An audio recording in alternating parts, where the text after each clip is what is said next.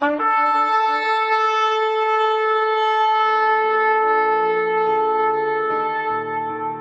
拜是本分，敬拜是机会，敬拜是恩典，敬拜是与神共享天伦。齐来敬拜。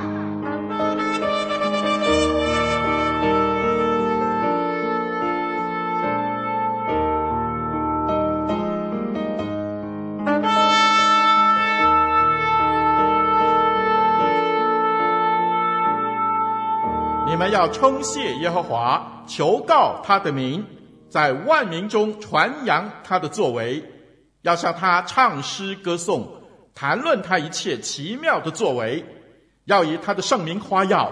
寻求耶和华的人，心中应当欢喜。让我们齐声歌唱，敬拜永生上帝。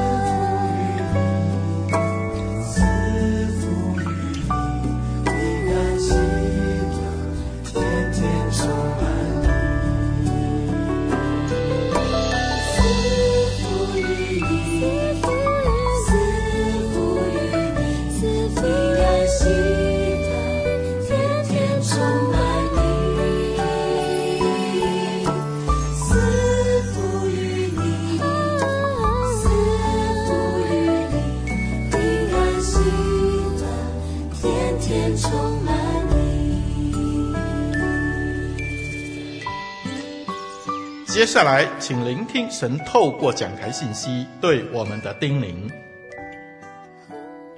各位弟兄姊妹平安，很高兴我们又来到这个平台，大家一起敬拜主。今天我要分享的主题是：这就是人生。我住的家乡的村子里面有一个作家，听说他在年轻的时候出版过一些书籍，也在报章专栏上写过文章。记得好多年前，他得了癌症。因为他年事已高，医生说他时日无多了。他在村子里的老朋友知道过后，就纷纷的去他的家探望他，盼望在他最后的日子能陪陪他。他病得非常的严重，不能说话，但是他能在纸上写字。他看着好几位他的朋友们来探望他，他便在纸上写道：“这就是人生。”几天后，他就死了。他所写的这句话在村子里面不断的流传，大家都不胜唏嘘，觉得人生那么无奈啊！即使以前多么有成就啊，多么大的成就，终究难逃一死。这好像也是很多人这样的相信的，就是人的一生就只有生老病死，人生在世只是不断重复一些事情，最后走向死亡。神的儿女们要如何诠释“这就是人生”这句话呢？基督徒的人生是不是也是这样无奈？今天我就要分享一篇大家都很熟悉的诗篇，诗篇二十三篇，就以牧羊人和羊的关系来分享基督徒的人生。耶和华是我的牧者，我必不致缺乏。他使我躺卧在青草地上，领我到可安歇的水边。他使我的灵魂苏醒，为自己的名引导我走义路。我虽然行过死荫的幽谷，也不怕遭害，因为你与我同在。你的杖、你的竿都安慰我。在我敌人面前，你为我摆设筵席。你用油膏了我的头，使我的福杯满溢。我一生一世必有恩惠慈爱随着我。我且要住在耶和华的殿中，直到永远。我们一起来祷告，主耶稣，我们谢谢你，让我们一起来在你的话语当中能够彼此建立。让呃，在聆听你的话语当中来敬拜你，求你恩高我的口，让讲的跟听的都能够同盟造就。谢谢你听我们的祷告，奉耶稣基督的圣名，阿门。诗篇二十三篇的作者就是大卫哦。大卫在年轻的时候有很长的时间是牧羊人，后来大卫成为以色列的国王。他在人生巅峰时期写下诗篇二十三。他以过去牧羊人的经历描述他与耶和华的关系，就像牧羊人与羊群的关系那样。让我们先来了解古时候牧羊人的情况哦。圣经说迦南地呢是上帝应许给百姓的蒙福之地，但它其实并不是非常的茂盛的哦。当时最好的土地，也就是降雨量最多的地区呢，都被保留给农业的用途。牧羊人只能在比较偏远的山区放牧，这山区是有不平、高低不平的山山地和山谷哦，降雨量都非常的稀少，土壤也是非常的贫瘠。也就是说，牧羊的地区并不是到处都是绿油油的草地的，而是土壤贫瘠的旷野之地。牧羊人需要花很多时间才能找到羊和有溪水的地方。通常，牧羊人带着羊群走遍满山满地的游走，有时候要走很长的路才能找到草吃。牧羊人也会常遇到危险，在当时都是山丘的地理位置嘛，地理地势常会有狮子啊、熊啊、其他野兽出没的。而牧羊人需要携带很多武器在身上，如果羊群遇到危险，牧羊人就要把这些野兽赶走。其实大卫在面对歌利亚的时候，他也说过，他牧羊的时候，为了拯救他的羊群脱离狮子、熊等野兽，他就想尽办法击打这些野兽。牧羊人对羊群是非常了解的，因为当地哦，当时他们牧羊的羊并不是为了取得羊肉，而是为了羊毛，所以牧羊人通常花很长的时间牧养一小群羊而已，大概就有十五到二十只，所以牧羊人了解。熟悉每一只羊的特性还有脾气的。大卫在年轻的时候是牧羊人，因着这种牧羊人和羊群的关系，大卫在诗篇二十三篇才会用这种关系比喻他跟耶和华的关系。基于这些牧羊背景的了解，让我们一起来解读诗篇二十三篇。这诗篇只有六节，但具有明显的三个分段。这三段是根据大卫对耶和华神的称呼的代名词而分的。第一节到第三节，他大卫称耶和华是他；第四节的第五节，他称耶和华为你；第六节呢，他称耶和华为他。所以，我们看第一段哈、哦，第一大第一部分，他哈、哦，第一节到第三节，他称耶和华是他，耶和华是我的牧者，这是第一句宣告。大卫认定自己是耶和华的羊，他说耶和华是我的牧者。牧羊人在当时的社会阶级里是最低下的，牧羊人是没有受过教育的。当大卫身为以色列的国王，他说耶和华是我的牧者的时候，他其实就形容自己是一只羊啊，他连牧羊人都不是，他是一只羊，可见他是多么的谦卑啊！按照当时的时代背景，他是很谦卑的。他说：“我必不致缺乏。”另外一个翻译就是“我什么都不缺”。刚才我提到，当时放牧的地方都是旷野嘛，几乎是旷野。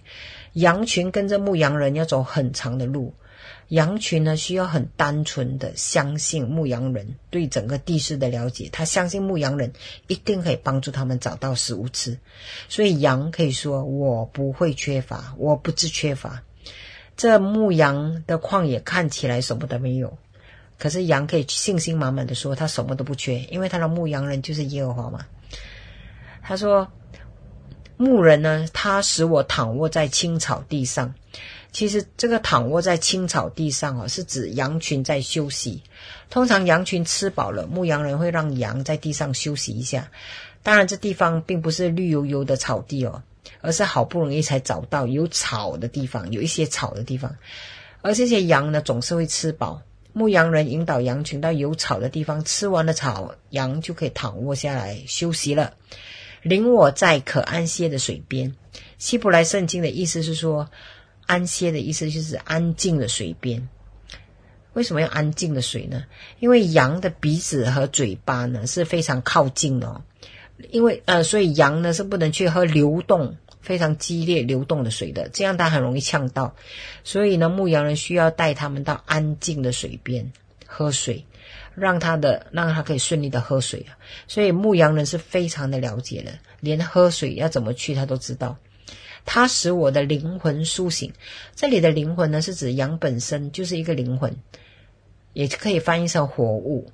怎么说呢？在创世纪第二章哦，上帝创造亚当的时候呢，他是一个活物活人，但上帝却吹了一口气，亚当成了有灵的活人。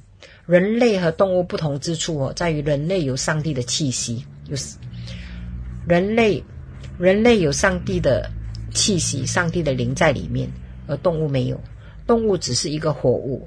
所以诗篇这么说，羊的灵魂苏醒，就是说羊这火物苏醒了，羊这个火物有力气了。简单来说，羊有力气了。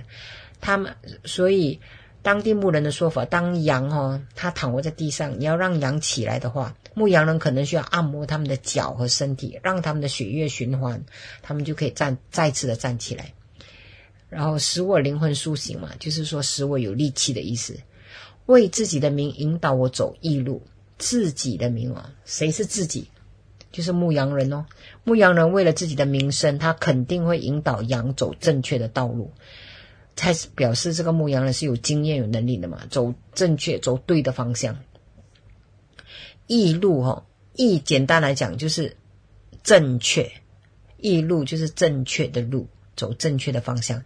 所以当牧羊人带领着羊群呢去吃草，吃了草躺卧休息，然后让他们起来有力气，再为了他的名的缘故，他会带领他们走正确的方向，就是不会迷路的意思。他会带带领他们走正确的方向，所以当时的羊可以很放心，任由牧人带领。虽然看似土壤贫瘠、没有草和旷野之地，羊群仍然可以相信牧羊人会带他们去有草的地方，让他们吃喝饱足，而且休息，最后又可以走回正确的方向。所以羊可以完全的放心。这是第一段哦，在这第一段里面，我们可以应用什么呢？怎么样应用？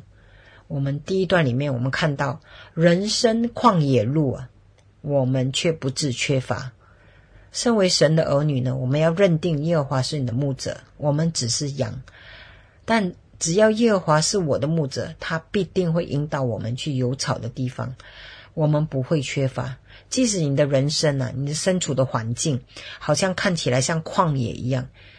你找不到东西吃，你感觉你少了很多东西，或者你正遭遇遭遇到一些事情，这些事情让你失去很多，这些事情让你你感觉自己没有了，一事无成，什么都没有，什么都缺乏。但是你要记得，当耶和华是你的牧者，是我们的牧者的时候，我们就必定不会缺乏。耶和华神呢，一定会带领我们到有东西吃的地方，让我们吃饱了还可以喝水哈，不止吃喝饱足，还可以休息。最后他会继续的带领我们走正确的方向，所以我们可以放心把自己交托给神。我们的人生的问题哦，不是我们总是缺少什么，我们的人生呢，我们要看重的是我们与谁同在。我们是与神，我们的大牧人同在，所以即使在人生旷野路，我们却不致缺乏。我们来看第二个部分哦，第二个部分是在第四节、第五节，大卫用“你”来称呼耶和华哦，他是指死荫的幽谷当中，我们却羊却有丰盛的宴席。第四到第五节，大卫呢就称耶和华，大卫称耶和华是你，表示在这人生幽谷当中，他与这位大牧人的关系非常的亲密。我们先来看之前的第三节啊，虽然牧牧羊人呢、啊、带领羊群走正确的方向，但这条路呢并不是一定是光明或者一帆风顺的，这条道路呢仍然会遇到险恶，虽然它是正确的。来到第四节，他说。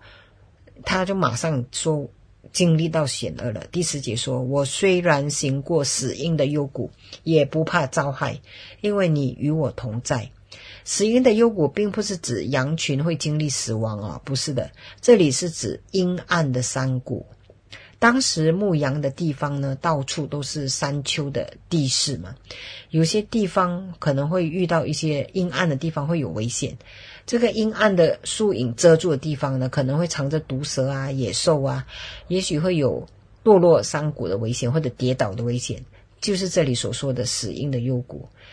但是羊群呢，可以完全不用害怕，因为牧羊人与他同在啊，他不怕遭害，因为你与我同在嘛。牧羊人与他同在，因为你的杖、你的肝都安慰我。怎么说呢？当时的牧羊人带的杖哦，牧羊杖是一个长长的杖，在顶头有个弯弯的弓形。牧羊人不只有杖，而且也有直直的竿。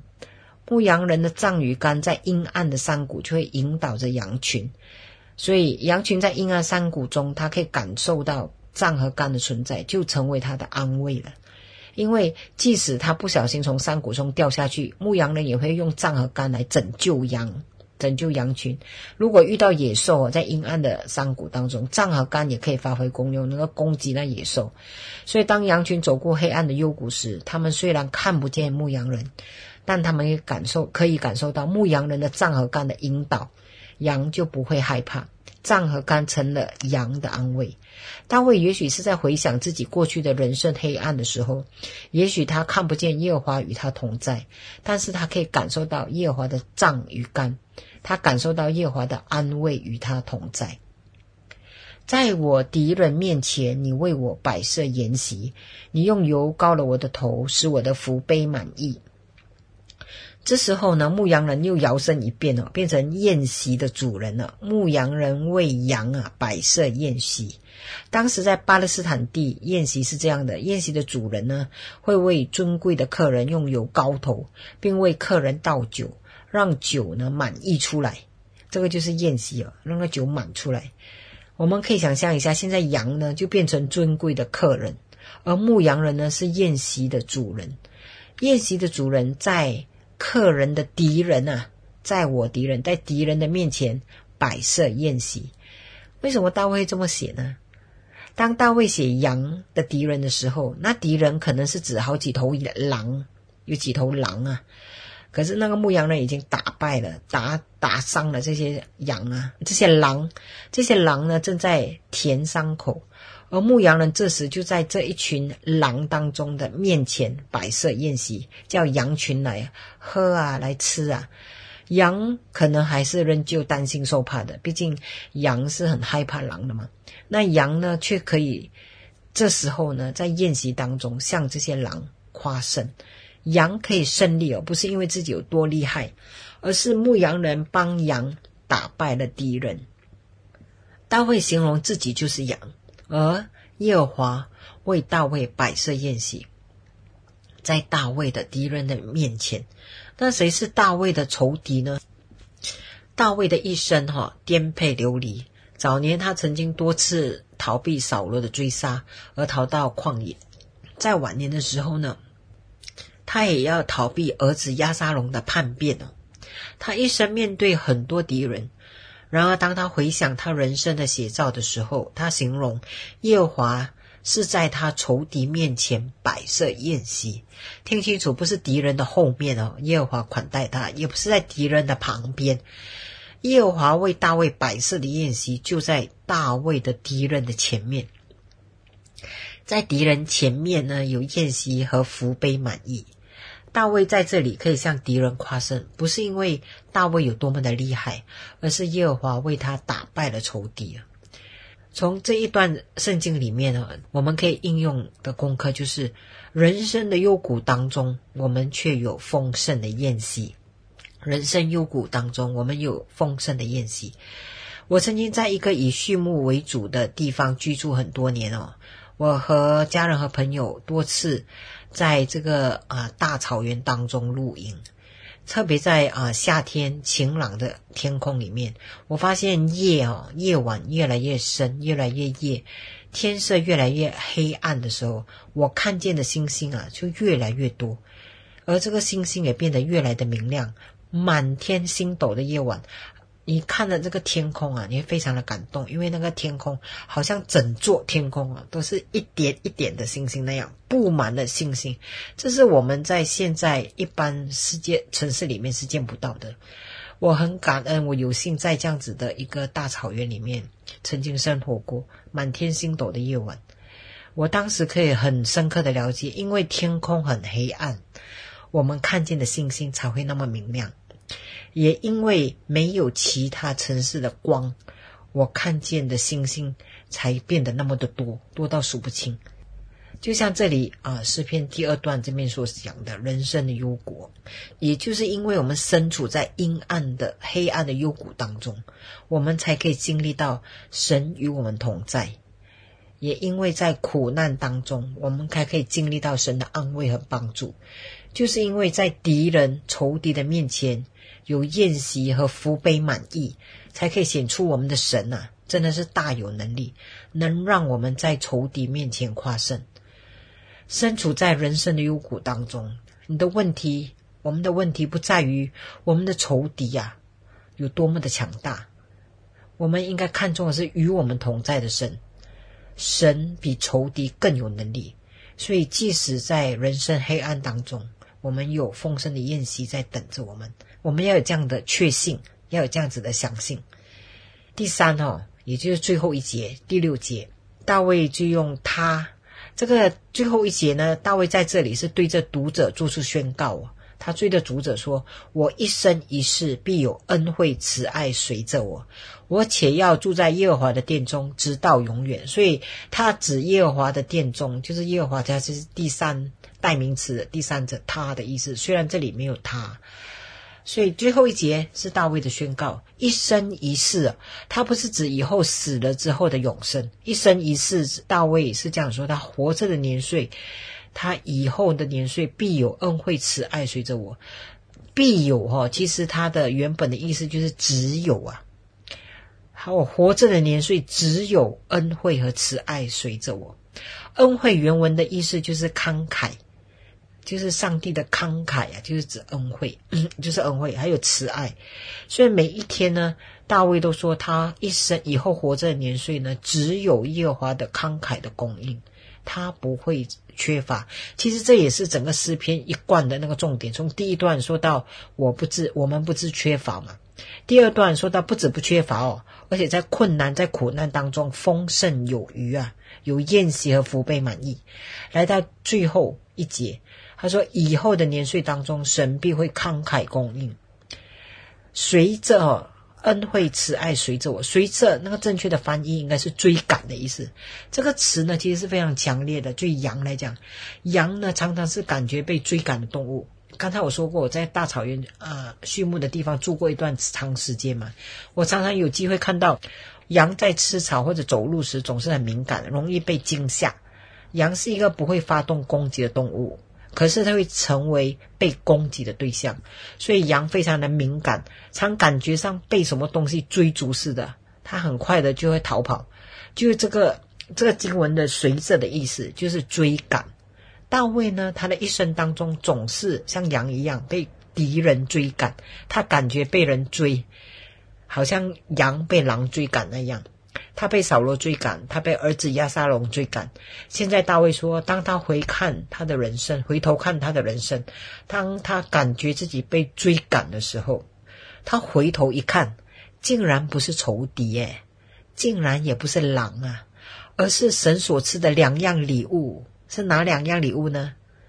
就是恩惠与慈爱。所以他一回头看，哦，竟然不是敌人在追赶我，而是神的慷慨啊！恩惠就是慷慨与慈爱。哇，这真的是松了一口气。所以第六节的前半段哦，你可以这样子的白话的翻译哦。大卫是这么说的：他说，我活着的年岁啊，只有慷慨与慈爱在追赶着我。最后，大卫信仰的告白说。他一生一世以后，他只要住在耶和华的殿中，因为他的生命只有慷慨在追赶他。现在他只要住在耶和华的殿中，他只要与神同在。也但愿这句话成为我们信仰的告白：这一生只要住在神的殿中，只要与神同在。第三部分诗篇第三部分就是第六节而已。我们要怎么应用呢？我们可以说，活着的年岁只有神的祝福，活着的年岁只有神的祝福。你是不是也像大卫那样呢？常常感觉被追赶啊？做学生的会觉得一直被功课追赶，被老师追赶，被成绩追赶，被你的在学校的表现所追赶。工作人士呢，常常觉得被老板追赶，被许多工作的要求。许多工作的目标追赶，做父母的呢，觉得被孩子们追赶，被周围亲戚朋友们对孩子的期待，这种期待所追赶，或者我们总是觉得很多东西在追逼着我们，我们感到很压力、很害怕。特别是过去全球的大疫情，很多人都觉得生活被追逼着，很多事情无法掌控似的。面对二零二三年或面对未来，我们也不免会担忧和害怕。可是，当我们要回头一看哦，我们发现其实不是伤害，其实不是苦难在追赶我们。我们要发现，只有神的慷慨和慈爱在追赶我们。过去的担忧、害怕的事情，其实都是神慷慨与慈爱的表现。是的，我们不用再害怕，不用再惊慌。我们要相信，神并不是要加害于我们，神要给我们的是恩惠与慈爱。所以我们要这样宣告：我们活着的年岁呢，只有神的恩惠与慈爱在追赶我们。这一生只有神的祝福。我们要对未来一定要有这样子的确信：我们只有啊，只有上帝的恩惠，就是慷慨与慈爱。这是何等大的应许！只有上帝的慷慨和慈爱。我刚才所说的，那村子里的老作家临死之前写的，这就是人生。这表达出他内心很充满着无奈。作为神的儿女啊，基督徒，其实我们也可以以诗篇二十三篇来说，这就是人生。但神的儿女所说的这就是人生呢，是充充满满有神的祝福和恩典的人生。在新的一年，当我们送走二零二二年，迎接二零二三年，我们不是为着周而复始做同样的事情而活着。不管过去你经历了什么，面对新的一年，我们要记得，人生旷野路，我们却不致缺乏。当你感觉自己很缺乏的时候，要相信上帝供应充足，他必让你吃喝饱足，并能躺卧休息。第二，要相信人生幽谷中却有丰盛的宴席，即使遇到了苦难和困境，挑战重重，即使你看不见上帝。神仍然保护我们，安慰我们，他会让我们在挑战和困境当中靠他得胜的。最后要往前看，未来我们活着的年岁只有神的祝福。虽然你回想过去的日子，有许多的遗憾，还有愧疚，或者有一些失去的地方，你活在许多担忧当中，你害怕二零二三年，或者害怕将来的日子又再次被不好的事情追赶着。而这诗篇给我们很大的应许，我们可以放心，在未来的日子，只有神的慈爱和他的慷慨的祝福。但愿我们都一起这样的宣告：以后的日子只有神的祝福。愿这诗篇啊，不只是二零二三年，也成为我们一生诵读并牢记在心的诗篇。愿耶和华这位大牧者成为我们一生的引导，以致我们可以信心满满的宣告：这就是基督徒的人生。我们一起来祷告，主耶稣，我们要感谢你，你给我们的人生，你给我们的丰盛的生命，不是周而复始，重复又重复。嗯，给我们的生命是充充满满，只有神的恩惠与慈爱的生命，让我们能够带着信心，带着盼望，能够对未来就是相信你会给我们恩惠与慈爱。让我们回想过去困难的时候，我你怎么用你的杖、你的竿来啊带领着我们？你现在在未来的日子，你仍然会引导我们。我们谢谢你，奉耶稣基督的圣名，阿门。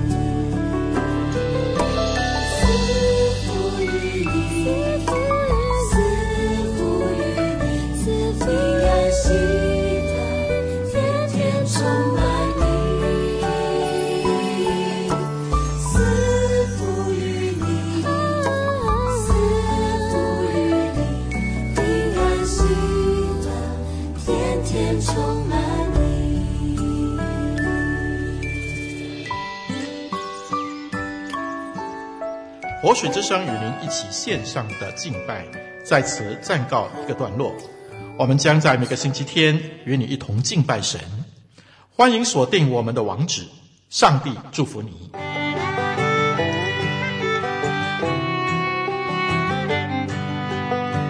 相约下个主日，齐来敬拜。